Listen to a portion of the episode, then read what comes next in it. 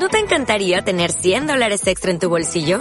Haz que un experto bilingüe de TurboTax declare tus impuestos para el 31 de marzo y obtén 100 dólares de vuelta al instante. Porque no importa cuáles hayan sido tus logros del año pasado, TurboTax hace que cuenten. Obtén 100 dólares de vuelta y tus impuestos con 100% de precisión. Solo con Intuit TurboTax. Debes declarar para el 31 de marzo. Crédito solo aplicable al costo de la presentación federal con TurboTax Full Service. Oferta sujeta a cambios o cancelación en cualquier momento.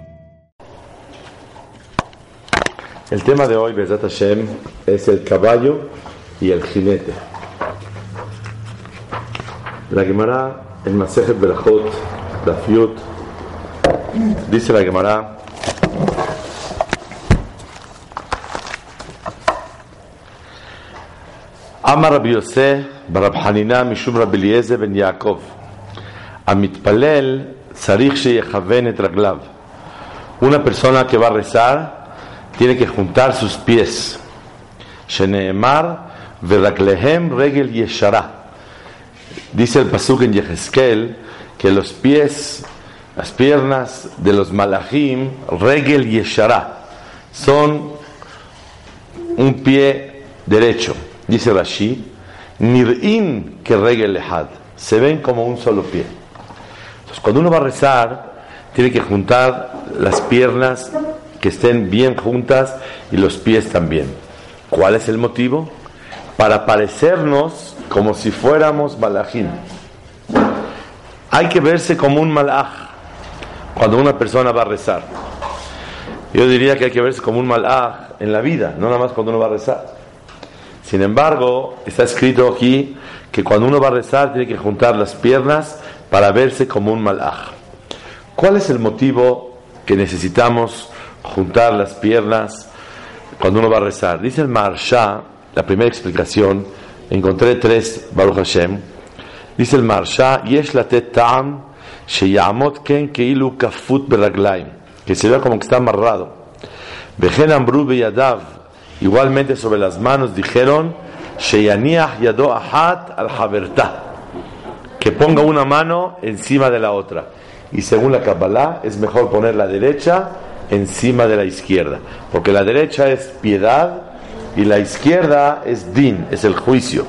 Por eso Boreolá maneja el mundo con la mano izquierda y con la mano derecha Hashem Itbaraj hace milagros. Por eso decimos Oz beyadeja ugburabi meneja. Con la mano izquierda Akadosh Baruj Hu maneja el mundo y con la mano derecha Akadosh Baruj Hu eh, hace los milagros. Entonces dice el, dice el Marsha que hay que juntar las manos también, que Eved Sheomet Kafut Lifne Rabbo, como un siervo que está como amarrado delante de su patrón.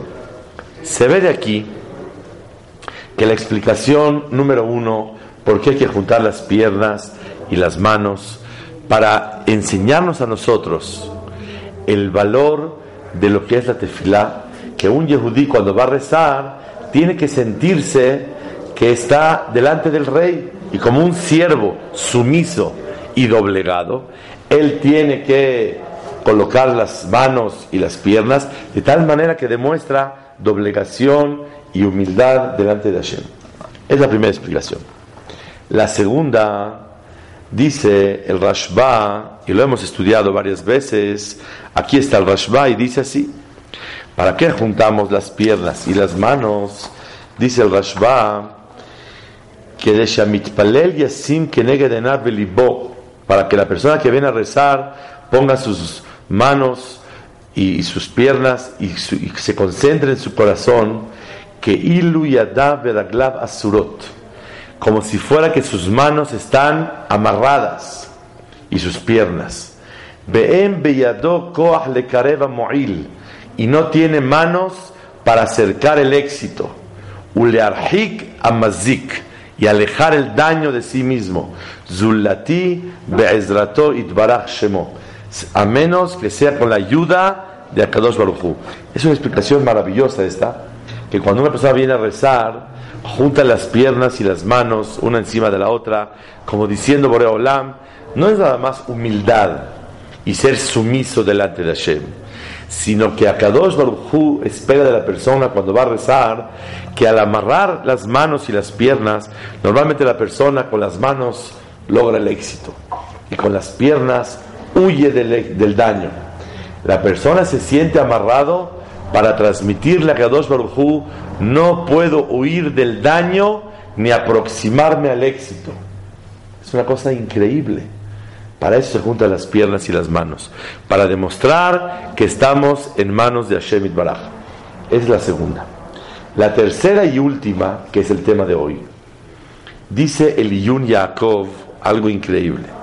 Cuando la persona va a rezar, tiene que juntar las manos las piernas para que se vea como un solo pie, como la forma de los malachim, de los ángeles. ¿Y para qué quiero yo asemejarme, compararme a los ángeles?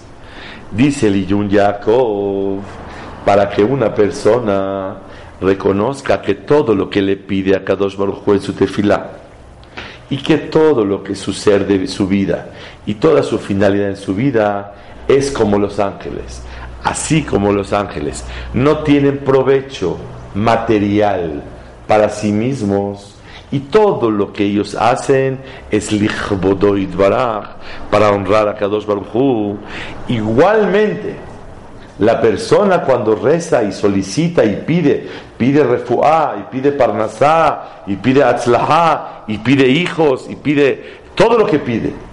La persona se lo pide a Kadosh Baruj con la intención de ser comparado a los ángeles, así como los ángeles no tienen provecho de sí mismos, de cosas materiales, de cosas mundanas, sino toda la vida de un ángel es servir a Kadosh Baruj Igualmente la persona, cuando le pedimos a Kadosh Baruj todo lo que le pedimos es para tener el privilegio de honrar y servir a Kadosh Baruj es la explicación y es el título del día de hoy, que es el caballo y el jinete.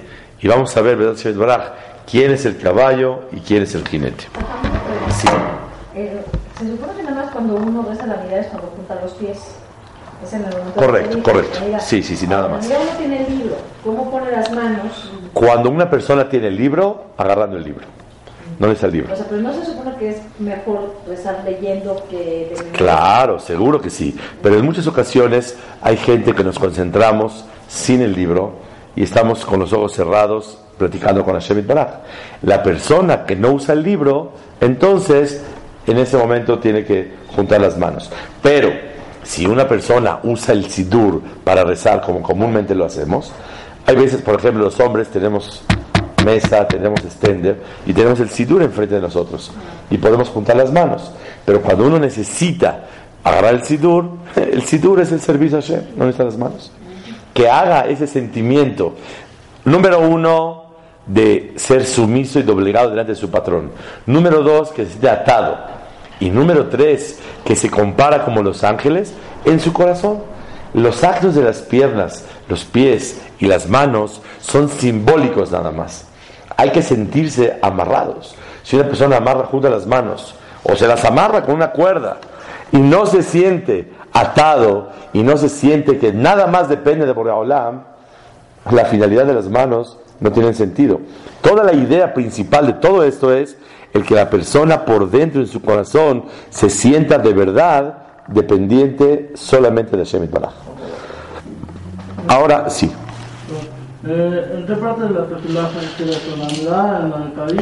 Esta parte se refiere a la amidad específicamente. Ok. Según la explicación esta que acabamos de estudiar el día de hoy, que sostiene el eh, Yaakov, que nosotros queremos compararnos a los ángeles, quiero traer varias alajot que a lo mejor a veces no sabemos. Y la idea de esas alajot es exactamente lo mismo que te enseñen que las mitzvot estas vienen a despertar la idea que la finalidad principal de la creación del ser humano es honrar a Shemit Baraj. Voy a traer la primera. Cuando se casan una pareja, ¿cuál es la primer verajá de la Sheva Berajot?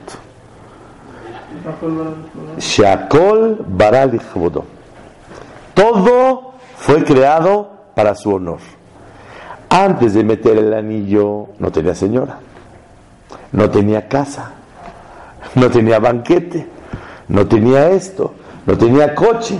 Nada más mete el anillo, ya tiene coche, ya tiene casa, ya tiene esto. ¿Qué pasó? ¿Qué pasó? Nada más por meter un anillo y ya está todo. La idea es toda esta unión y todo el apoyo material para que se lleve a cabo esta unión, Shakol Bara Lichvodo. Todo fue creado para el honor de Akadosh Baruchu. Este es el yesod y la base de la verajá que tenemos que hacer. Yo quiero preguntarles una sheelá de alajá que muchas veces mucha gente no la conoce. ¿Cuál es el motivo que debemos hacer Netilat Yadayim en la mañana? ¿Alguien sabe decir? Porque tenemos Tumá en la noche. O sea que cuando hacemos Netilat Yadayim en la mañana, salteado, 1, 2, 3, 4, 5, 6, es para quitar la impureza que hay en las manos. Ese motivo no es el principal. Y es el que todo el mundo conoce. Ese motivo es el tercer motivo. Vamos a hablar del segundo. El segundo motivo, ¿cuál es? Hacer Netilat Yadayim, porque cuando uno está dormido, toca las partes del cuerpo. Y como va a rezar, está sucio. Y tiene que purificarse para poder servir a Shem. Entonces, como tiene que asear las manos, y según ese motivo, no necesitamos salteado, con jabón es suficiente. Si uno se lava con agua y jabón, para rezar es suficiente está perfecto. Pero cuando una persona considera que también es el tercer motivo, que es por la impureza, la impureza no se va con agua y jabón, se va con el ritual de pasar el Keli de la de Adaim y hacerlo tres veces salteado. Entonces, tercer motivo, ¿cuál es? Por la impureza. Segundo motivo, el alajá, es el rishonim, ¿cuál es? Porque las manos están sucias para poder rezar delante de Hashem. ¿Cuál es el motivo principal de Netilat Yadayim? Dice el alajá, lo trae Mishnah en Simán Dalet. El motivo principal que hacemos de Tilat Yadayim no es por la impureza. El que mandó la impureza que la quite.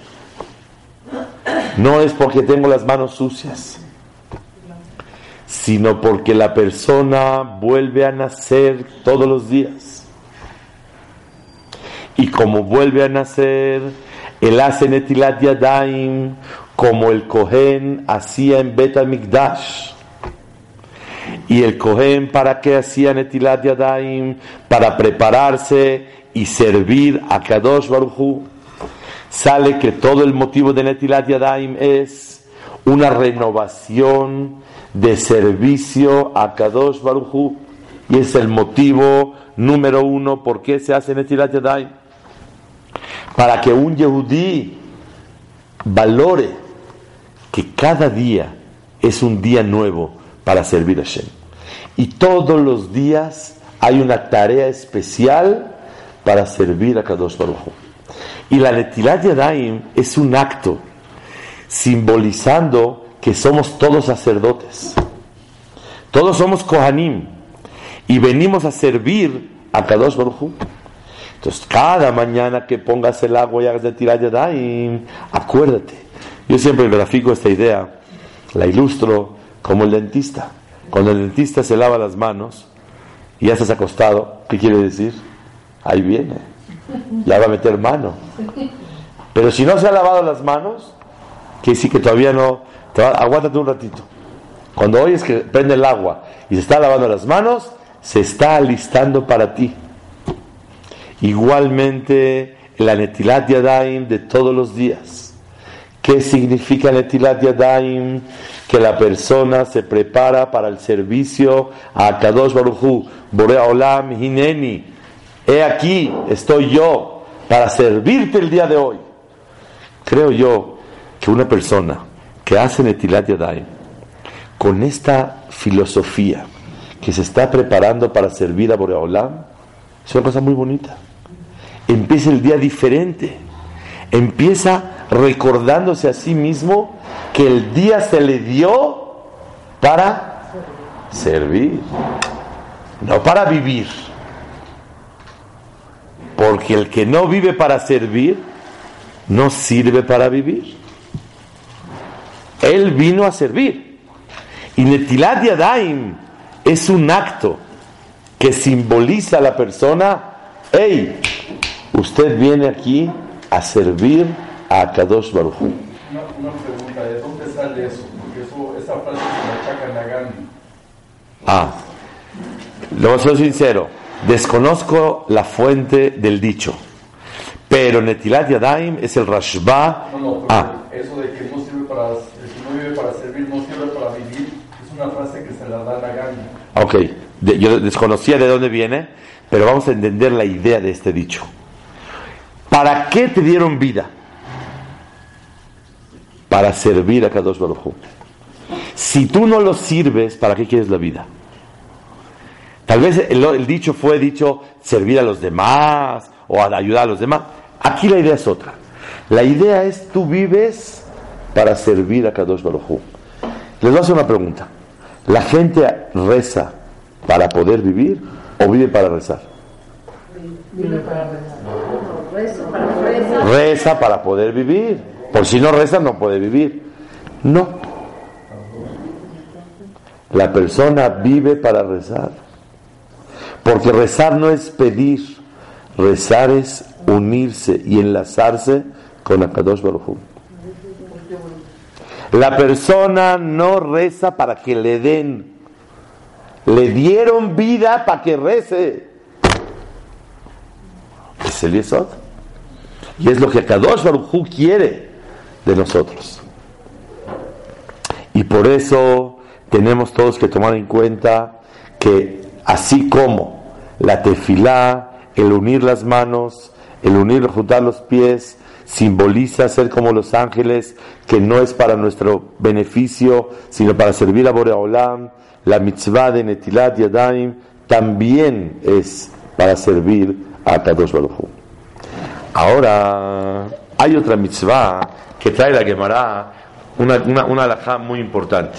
Hay un pasuk que dice, Loto Gelú al Adam. Loto Gelú al Adam. No puedes eh, eh, comer sobre la sangre. ¿Qué quiere decir eso? Dice la Gemara, Loto Gelú Kodem Sheititpalelu al Dimchem. No vayan a comer antes de rezar por su sangre. Y dice la Gemara que no se puede comer antes de rezar. Y dice la Gemara más, Una persona que come y bebe y después reza, alaba omer, veoti gaveja. A mí me aventaste después de tu cuerpo. Al tikre gaveja, no hables de tu cuerpo, sino geja, de tu presunción. Amar a Kadosh Baruch Hu, leahar shenitga'a ze, después de que presumió este, Kibel alab malchut shamayim. Recibió el yugo de Akadosh Baruj Hu. ¿Qué quiere decir? ¿Por qué no se puede comer? Yo me quiero comer un cheesecake y un cappuccino antes de rezar. ¿A qué se le llama rezar? ¿Todo? La tefilá, la tefilá, sí. Hasta la mira, la mira. ¿No es solo? No, la mira. La mira es, la mira es, la, la mira es, la mira es, cuando hablamos de rezar, se refiere la, la, la, eh, la. Entonces dice la Gemara, no se puede comer antes de, de rezar. ¿Cuál es el motivo que no se puede comer antes de rezar? Porque a mí me aventaste después de tu cuerpo. Explica el Yun Yaakov. ¿Cuál es la filosofía de esta mitzvah? ¿Qué es lo que Boreolam quiere de nosotros al prohibirnos comer antes de rezar? Primero es lo primero y segundo es lo segundo. Lo primero en tu día es hacia dónde vas. Hacia servir a Boreolam. Ay, ¿necesito comer? ¿Cómo? Pero la persona que en primera instancia está satisfaciendo a su cuerpo y dándole alimento al cuerpo y beneficiándose él y teniendo placeres y después quiere rezar, quiere decir que para él lo primero es el cuerpo. Ay, hay que rezar para que nos vaya bien. Rezamos con mucho gusto, no hay ningún problema. Entonces quiere decir que el hecho de darle la prioridad conceptual a lo espiritual antes que lo material, el darle la prioridad al mi servicio a Boreolam y la finalidad para la cual fui creado, eso se simboliza al abstenerse de darle placer al cuerpo antes de rezar. Y el rezar, el rezar, le das a Kadosh Baruchu ese sentimiento antes de yo darle a mi cuerpo, tengo que yo que rezar. Es la idea. ¿Y hay cuántos mitzvot llevamos que nos simbolizan? Uno. No, ¿por qué? Tefilá. Juntar las manos, las piernas, como los malachim. Shakol bara lichvodó. Todo fue creado para su honor. Número dos, Netilat Yadai. Número tres, el no comer. Sí, algo. Sí, hay, es que hay muchos pacientes que al contrario comen para, digamos, tener fuerza, energía, para rezar con más ánimo. Muy bien. Entonces ellos, o sea, ocupan la comida para servir como un medio, no como... Correcto. Muy bien. y, y preguntaba aquí que si las mujeres también. Ok. La regla es, cuando una persona, conoces bien de Hasidim y de esto y de todo, muy bien. Sí, no, no, se nota. La idea es, cuando una persona necesita comer, ejemplo, vamos a empezar algo que es muy normal. Mucha gente nos levantamos y necesitamos a lo mejor un té para asentarnos, para la, está muy seca la garganta, para que una persona pueda rezar y concentrarse. Hay veces lo mismo que es caliente le da más eh, tranquilidad y shubadad, concentración a la persona. Cuando una persona requiere o dice tomar un vaso de agua, simplemente. O hay gente que tiene problemas y dice un vaso de leche en ayunas, tempranito. Cuando una persona lo necesita para poder rezar mejor, para poder servir a Kadosh Baruj mejor, entonces se convierte que no se está ocupando de su cuerpo, sino está haciendo un preparativo para que el alma pueda servir mejor a Boreola. Y la lo permite. Si él está débil, o una persona que tiene diabetes, y no va a aguantar, y necesita comer, ok, entonces, si tiene diabetes, que se coma un cheesecake con tres cucharadas de cajeta y con eso ya va a tener fuerza para poder hacer tefilá como debe de ser. Y ya está fuerte y está listo. Y si es una persona que tiene bajas las plaquetas o está un poco débil, tiene la hemoglobina baja, entonces el Señor se va a comer un pastel con chocolate, con helado, para tener fuerza y agarrar bien y poder rezar. Y si puede, que tenga un poquito de gelatina arriba y fruta, no sé lo que necesite. Pero muchas veces, cuando una persona confunde lo que es realmente rehabilitarse y tener fuerza, ah, pues vamos a pasar un buen ratito antes de. Yo me acuerdo, una vez en una mesa de gente que acostumbra a comer antes de la tefilá Shabbat. Yo me acuerdo, hace muchos años, presencié y había una mesa mucho más grande que todo esto. Había varias gelatinas, cremels, y flanes, y pasteles y helados para rezar con mucho cabaná. Pero obviamente ya está fuera de contexto y está fuera de lo que según la mitzvah tiene que ser. Obviamente, una mujer embarazada, una mujer amamantando, definitivamente no puede aguantar hasta que rece, hasta que su hijo lo deje, hasta que pueda hacer lo que tiene que hacer. Si, la regla es una. Si es hafatzeja o jefze shamayim. ¿Es tu propia necesidad o es necesidad para poder servir mejor a Boreolam y tener fuerza? Y es lo que hay que evaluar. Igualmente una mujer, lo más adecuado es que una mujer que reza shaharit, acostumbra rezar, que no coma antes. Si necesita tomar un café, o necesita tomar un té, o necesita beber algo para poder rezar como debe ser, lo puede hacer. Pero lo ideal es no comer. Cuando uno necesita, que tiene una necesidad muy especial, que esto, que lo otro, mientras que pueda decir Bekat Shahar, es mucho mejor. Pero todo siempre, decir Bekat Shahar antes por lo menos, que ella dijo algo, dijo de esto, dijo Shema, pero siempre y cuando sea necesidad, que, que cada uno tiene que consultarlo con su hajam para saber cuándo, según la halajá, se permite. Es que lo que pasa es que a, a mí me había dicho este, que la mujer tenía que tener la obligación de un rezo al día. Correcto. Entonces, que se podía en la mañana rezar eh, a lo mejor el, el el Y dice Milha. Y dice Milha. Una mujer que normalmente no reza Shahrit O sea, reza está exenta, está exenta de esta halajá. Dice Bekat Shahar y no reza. Y va a rezar Minha. Entonces puede comer. Ahí no hay ningún problema. Pero una mujer que normalmente reza, recae sobre ella esta alajá de no comer hasta rezar. Pero si no va a rezar, adelante, que coma. Y no hay ningún problema.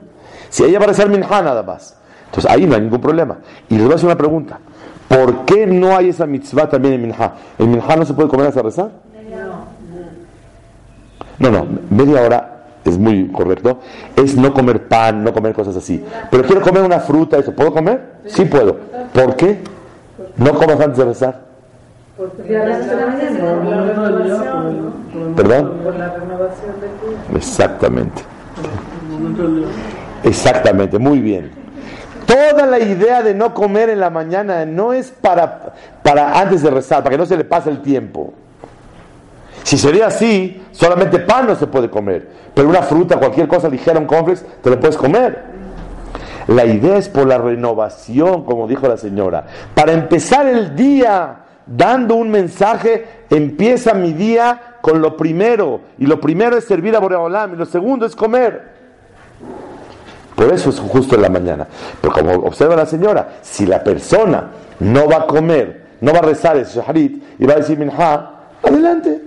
No tiene por qué hacerlo. Pero una mujer que normalmente dice shaharit, que es muy común que a las mujeres se les facilite más y más criando hijos, decir shaharit que decir minha. Minha está en la casa eh, dando vueltas. Pero en la mañana busca la oportunidad de poder hacer tefila. Sí, Isa. Pero al final la, la, la persona que tiene necesidad de comer antes de Shahrit tiene que tener diferencia entre si es por nada que va a comer. Claro, muy bien, muy bien.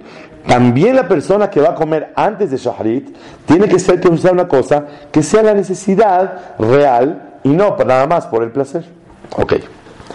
¿Cuántos alajot llevamos? Shakol Baral y Jodó, Amidá, Netilat Yadayim y no comer antes de la tefila. Tres. Está escrito algo niflameod que la Torah Kedosha dice Adam Nefesh Haya la Torah testigua que la creación del hombre, ser humano, fue de dos partes. Una parte, Vaikah min Adamá tomó de la tierra y formó a la persona, y otra parte es Vaipah Beapav Nishmat Haim le dio Neshama a él. Hace dos años, casi tres, viajamos a Nueva York para unas consultas. Y cuando llegamos, visitamos a una de las personalidades del planeta, un hajam muy, muy interesante, muy mayor, Ben Porat Yosef, que Hashem le mande larga vida y salud. Se llama Raperlow, Novominsky Rebbe. Y este hajam, Raperlow, Novominsky Rebbe, está en Nueva York, en Borough Park, entramos a visitar y le hicimos preguntas. Y él pegó en la mesa y dijo lo siguiente. Lo principal en la vida es una pregunta.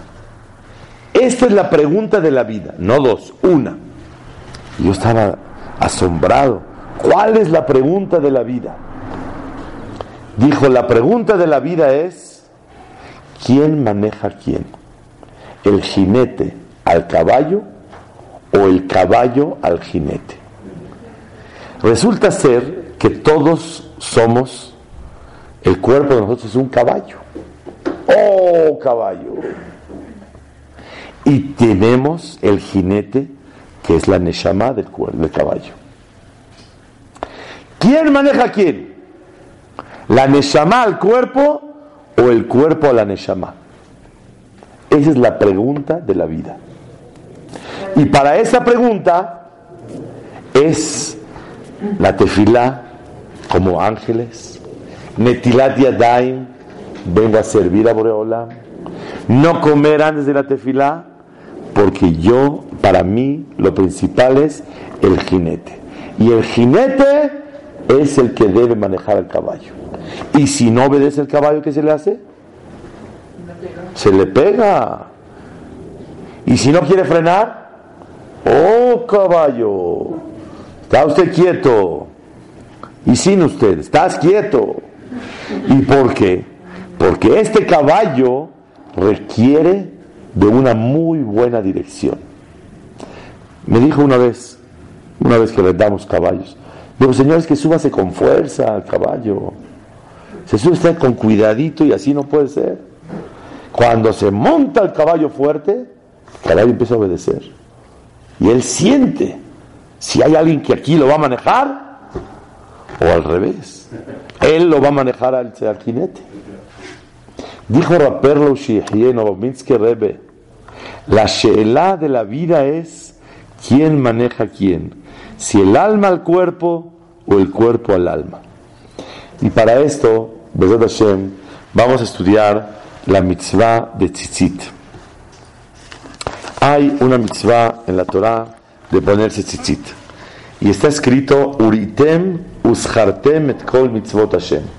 Van a ver ustedes las, los tzitziot y uschartem van a recordarse de todas las mitzvot. Por eso muchos acostumbramos a usar tzitzit afuera. Y se ve un poquito para verlo. ¿Para qué? Para verlo, para recordar. Uritem uschartem et kol. Y lo ven y se van a acordar de hacer las mitzvot. ¿Cuál es el motivo que al ver el tzitzit te vas a acordar? ¿Qué tiene de especial? ¿Por qué viendo el tzitzit te acuerdas que tienes que hacer las mitzvot? Dice Rashi, primera explicación, porque el tzitzit, ustedes saben, la palabra tzitzit suma 600, 400 de la taf, 2 yot, 420 y 2 dos, dos tzadi que son 90, son 600. Aparte, son 8 hilos y son 5 nudos. 5 nudos, 8 hilos son 13 y 600 son 613. Al ver el tzitzit, ¿te acuerdas que tienes que obedecer a Kadosh Baruj y cumplir las 613 mitzvot? Esa es la primera explicación. La pregunta es muy grande. Cada que ves el tzitzit, ¿ves cuántos hilos? ¿Cuántos nudos? ¿Y te acuerdas cuánto suma la palabra tzitzit? Está muy difícil. Yo veo el y se acabó. Muy buena respuesta. La persona ya lo sabe. La persona que vive reconociendo que viene a servir a Kadosh Barujú, ¿qué tiene que hacer en la vida? Hacer actos que le ayuden y lo estimulen a hacer lo que tiene que hacer. Yo ya sé que vengo a servir a Boreola. El que no sabe, aunque vea el tzitzit todo el día, no va a hacer nada.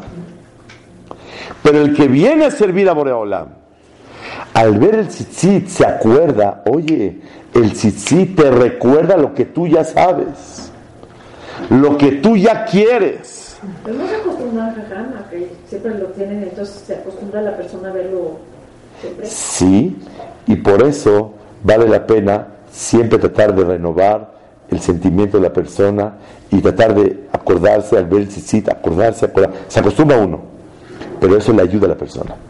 Yo les voy a decir, en muchas ocasiones, una persona, lo alenu, que tiene pruebas grandes de pecado, al ver su tzitzit se abstiene. Y el tzitzit le ayuda a una persona a tener mucho más control. Yo les voy a decir lo que me pasó. Hace como cuatro años estuvimos en Houston, una operación de mis padres, y cuando estaba en el hotel, estaba cargando cosas en la cajuela, y se me veía los tzitziot. Llegó una persona y se me acerca y me dice, yo soy de México, soy Ashkenazi. Dijo, nosotros no cumplimos nada, pero lo vemos y vamos hablando español, tocamos que es de México, nos llenó el alma el ver un yehudí que carga el símbolo de ser servidor de Dios. ¿Me puede dar una bendición? Y ahí me veía en el hotel dando bendición. Justo en ese momento, cuando estaba yo dando una bendición al Señor, ¿qué le digo? Salió la gerente que me dijo que no había recámaras para Shabbat, no había lugar.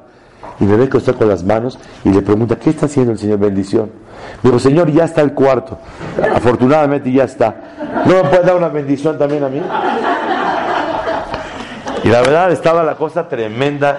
Yo estaba en el hotel en Houston repartiendo bendiciones. Dije, seguro ya no me va a cobrar la noche. No, pero sí me la cobraron. Y obviamente bajé las manos, porque a un goy no puedes levantar las manos. Un cohen, cotomar el Bene Israel. No a un goy, a un goy no puede. Entonces bajé las manos y, y la goya dice, bueno, levante las manos. Le dije, todo lo bueno, que tengan esto, que tengan el otro. ¿Por qué? Porque no puedo hacer Birkat Kohanim. A un, a un goy no se puede, según la halajá. Ok. Pero la idea de esto es el tzitzit behemet. Si uno va a un lugar lejos, viaja y vuela, y de repente ves un yehudí con tzitzit, la persona se emociona. ¿Por qué se emociona? Porque estás viendo algo que recuerda que es el, el ser servidor de Hashem. Me pasó, algo muy curioso, muy curioso. Fui a sacar hace como un año un pasaporte, no me acuerdo dónde mi esposa nos llevó, eh, un domingo. Llegamos ahí y uno de los que trabajan tenía tzitzit. Me vio, me pasó, me entregó el pasaporte en 10 minutos. Nos vio que éramos así. Y yo le pregunté si era Yehudí, me que no. Pero tiene tzitzit y lo tenía hasta con azul. El tzitzit con blanco y azul. O sea, el tzitzit simboliza el judaísmo. La kippah, claro. Claro que sí. La kippah es el símbolo que tenemos a alguien encima de nosotros. ¿Cuál? ¿Qué? ¿A la jata pasa la cabeza? Claro. Sí, seguro que. Sí, sí, sí. Eh, no sé, no sé a qué se debe que tenía él, que pertenece, que, que- cree en parte, cree no sé qué. La verdad no me dio ni tiempo de explorar toda su vida, pero le Maaseh tenía tzitzit. Ok. Eh, es la explicación número uno, es Rashi, que el tzitzit, uritem oto, uschartem et kol mitzvotai. Segunda explicación, dice el Seforno, ¿qué significa el tzitzit? Oigan bien. Tiskeru shatem avadim, recuerden que son siervos al ver el tzitzit, que hotam ha'adom be'avadam, como un sello del amo en sus súbditos. O sea que el tzitzit es el uniforme de un yehudí. El usar tzitzit es el uniforme de un yehudí que hotam, como el sello del patrón sobre sus súbditos. Es algo muy grande. Ya para eso ya no es que suma el tzitzit 600, 8 hilos, 5 nudos, no, nada de eso. Es el uniforme de un servidor de Hashem Itbaraj. Es el tzitzit, según el Seforno. Ahora vamos a decir, sí, Este, tzitzit es para los hombres y para las mujeres. Muy buena pregunta. Preguntan una pregunta muy inteligente. Las mujeres, ¿qué uniforme tienen para ser servidoras de Akadosh Baruj? Le voy a contestar con mucho gusto. Hace un, tiempo, hace unos años, viajamos a una boda en Los Ángeles. Y como llegamos a Erev Shabbat temprano, nos iban a recoger unos, unos amigos de los familiares que íbamos a ir a una boda. Entonces yo estaba con las maletas listo esperando, quiero saber quién es. De repente veo una niña con medias, con falda larga, con seniaut. Le dije a mi esposa, esta vino por nosotros. Y efectivamente se acercó, ella es. ¿Cuál es el uniforme de una Bat Israel? El seniaut de una mujer. El seniaut en todos los países y en todos los idiomas y en todos los lugares es el sello de una Bat Israel. Y el seniaut es de todo a todo, completito. El seniaut es el sello de una Bat Israel. Pero un hombre que no tiene, ¿qué, qué, qué quiere? ¿Qué, va a hacer? Si está en short, también tiene Tzeniut. ¿Qué quiere? ¿Cuál es el problema? El tzitzit es el símbolo, y el- dice el Seforno, que Jotam a Adón al Abadab, como el sello del patrón sobre sus súbditos. ¿Está claro? Tercera explicación, dice el Ramban y trae el de Kenim Osafot. Y es el nombre del Midrash de Hajamim. La Gemara también lo trae. Porque la persona que voltea a ver el, el, el tzitzit, la Torah dice que hay que poner tejelet, celeste, blanco con celeste. El que pone celeste, el celeste se parece al mar. Y el mar se parece al cielo.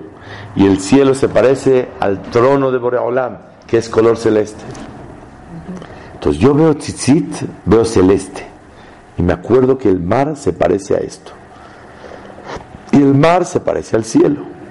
Y el cielo se parece a la silla. Y ya con eso la persona recuerda que tiene que servir a Boreolam. Yo les hago una pregunta. Tú ves un color celeste. Una mujer se compra una- un vestido celeste. ¿Te acuerdas que se parece al mar? ¿Y el mar al cielo?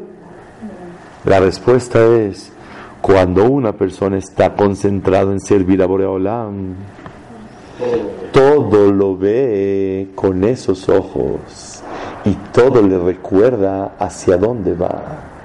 Si él va a una boda y le dijeron que todo va a ser color azul, cuando una cosa azul lo relaciona a lo que va. Como tú veniste a esto, a servir a Boreolam, el color azul al que quiere le recuerda. Al que no, no. Entonces, como tú sabes que el color celeste del tzitzit no puedes irte directamente al trono de Boreolam, ¿te acuerdas de algo similar que tú vives con él, que es el mar? Y el mar te hace voltear al cielo que no, no siempre volteas, cada cuando volteas al cielo. Y eso te recuerda el trono de Hashem. Y eso te recuerda a qué veniste a la vida. El tzitzit tiene, o porque suma 613 con los nudos y los hilos, o porque es un uniforme, o porque el color te recuerda llevarlo a cabo. Voy a decir una última explicación maravillosa del tzitzit que encontré en el, en el eh, Humash Rapeninim, al final de Perashat Shelach Lecha, y dice así: Encontré para despertar al ser humano sobre su finalidad y su, su, su proyección en la vida. Tejelet viene de la palabra tajlit. Tejelet, el color azul, tajlit, finalidad. Y también Tejelet viene de Milashon Tijla, Basof, el final de la persona. Dice, cuando una persona pone el tzitzit, la palabra tzitzit viene de la palabra leatzitz, voltear a ver. Metzitz minaharakim, voltea a ver tzitzit. ¿Hacia dónde? Al kanaf bigdehem, hacia la punta de su ropa, hasta el final de la ropa. Ahí se pone tzitzit, en la punta. Al kanaf, sobre el final de la ropa. ¿Y qué es el final de la ropa? Volteo ver usted qué se va a hacer de toda su ropa. Tiene trajes y tiene vestidos y tiene colores y tiene zapatos y tiene todo. La persona al final de su vida deja todos los zapatos y toda la ropa y todo, todo y le pone una sola ropa blanquita que se le queda para toda la eternidad hasta que llegue el Mashiach. Y se resuciten los muertos. Al leatzitz, tzitzit voltea a ver al canaf hacia la punta, el final de la ropa. ¿Cuál es el final de tu, de tu, de tu vida? Es retirarse de este mundo. Y con eso la persona va a tener mucho más control, y lo voy a decir en nuestro idioma, el jinete va a poder dominar mucho más al caballo, porque la vida es solamente para pasar a la siguiente vida. Y dice él acá que este gelet la Basof, el final de la persona, y con eso va a doblegar a su Yetzerara y va a tener más fuerza para poder contenerse y solamente se va a concentrar en el éxito espiritual del alma, en el éxito del alma que es para eso fue creado el ser humano, para eso. Y el tzitzit es leatzitz, voltear a ver, al kanaf, hasta la punta, al final, bigdehen de la ropa. Es una explicación nifla de lo que es el tzitzit. Entonces, sabe que tenemos, número uno, la amidad, como los ángeles para acordarnos que nuestra vida es para servir a Boreolam y no para placer. El jinete domina el caballo. Dos, Netilat Yadayim. Ahora sí, a empezar el día a servir a Boreolam. Tres, no se puede comer. Cuatro, la mitzvah de tzitzit. ¿Y cuál es la pregunta de la vida? ¿Quién maneja al quién? Si el jinete al caballo o el caballo al jinete. Este es el yesod de la mitzvah tan especial de tzitzit. Y tzitzit simboliza voltear a ver, leatzitz. Tejelet, el tajlit, ¿cuál es la final de tu vida? Tejelet, el, el sof, el final de la vida. Y cuando uno voltea a ver el tzitzit, el que ya lo sabe, se puede acordar. Voltea a ver el tzitzit y te vas a acordar qué es lo que Kadosh Baruchú quiere de la persona. Que Hashem nos ayude a todos a ser siervos neemanim de Kadosh Baruchú. O'Reilly Auto Parts puede ayudarte a encontrar un taller mecánico cerca de ti. Para más información, llama a tu tienda O'Reilly Auto Parts o visita oreillyauto.com.